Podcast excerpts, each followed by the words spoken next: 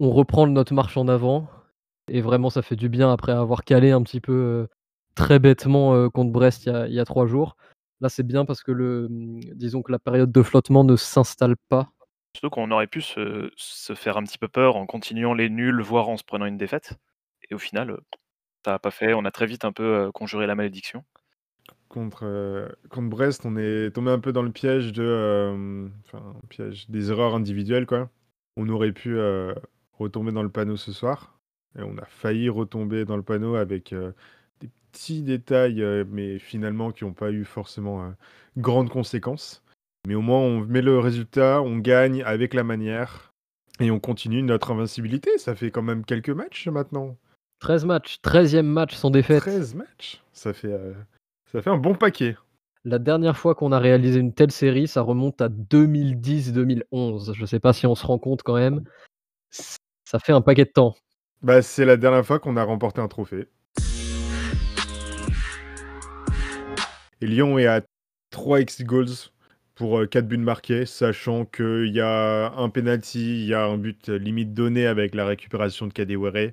C'est un match, heu, plié avec la manière. C'est ce que tu disais la semaine dernière, ta source, c'est que Lyon marque est très efficace sur ces occasions qui représentent le plus d'expected goals.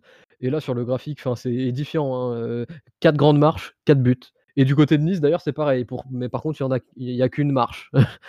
Donc heu, donc ça fait le 4-1. C'est vraiment le score reflète complètement les X goals. C'est vraiment un imperfect, ce qui est parfait. Ça montre que, heu, on a résolu, heu, les problèmes d'efficacité qu'on avait il y a il y a 1 mois, 1 mois et demi, par juste la création d'occasions de meilleure qualité. Paqueta, pour moi, meilleur joueur sur le terrain ce soir. Exceptionnel. Il a été au milieu de terrain, il a été en attaque, il a été en défense, il a rayonné de partout. Ça a été un un monstre ce soir. C'est meilleur milieu actuellement à l'OL et on sait qu'il y a énormément de concurrence. Ouais, en termes d'état de forme, je pense que je suis d'accord avec ça, ouais. En en fait, je voulais au maximum attendre un peu avant de dire tout de suite: «Ça y est, heu, top player, machin, machin».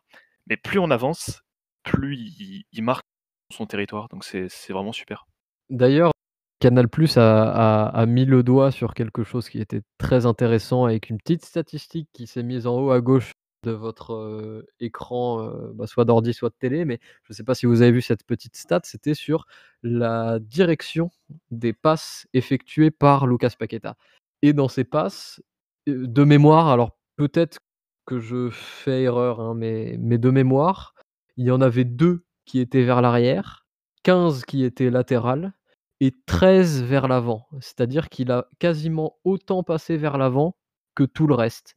Depuis combien de temps on n'a pas eu un joueur qui a vocation à faire ce genre de passe verticale? Honnêtement, je sais pas et on se répète depuis 3 semaines, 1 mois avec, nos sempiternelles, passes verticales qui cassent des lignes, mais franchement, c'est tellement agréable à voir que moi, s'il faut se répéter sur ça et bah, j'aurais plaisir à le faire honnêtement. Tout à l'heure, je disais que j'avais envie d'étriper Aouar, c'est parce que maintenant, il est comparé à ça.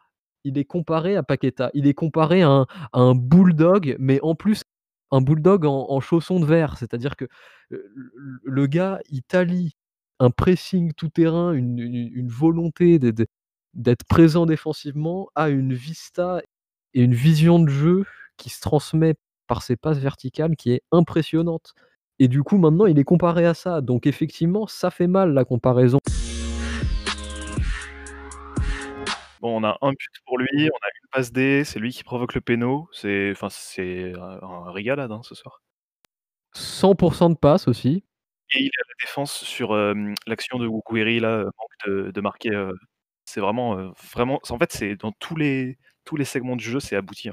L'enchaînement, geste défensif sur Gouiri suivi de 20 secondes après le le le le but, c'est tellement représentatif de ce qu'est Tino Kadewere. Je trouve vraiment sur ce qu'il nous montre depuis qu'il est à Lyon, cette action, c'est vraiment la représentation, le symbole de Kadewere.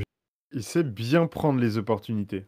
Il se les déclenche et heu, il les attrape. Même si c'est pas le joueur le plus technique de la terre, bah, il met des buts, il est efficace et puis il va il va chercher sa chance, quoi.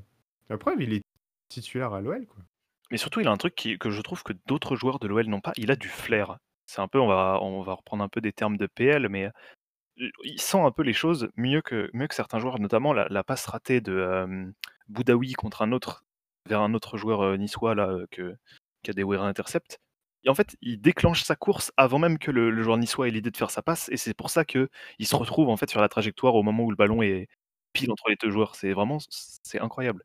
Après il il a juste à ajuster, heu, Benitez, mais son intuition un peu de faire ce mouvement-là pour récupérer le ballon, c'est génial. Il attend que le gardien, se couche un peu sur un côté pour bien ajuster sa face. Ouais, pour le pour le prendre à contre-pied de l'autre côté, ouais, c'est Il y a l'instinct du buteur, la cadéwérance. C'est ça.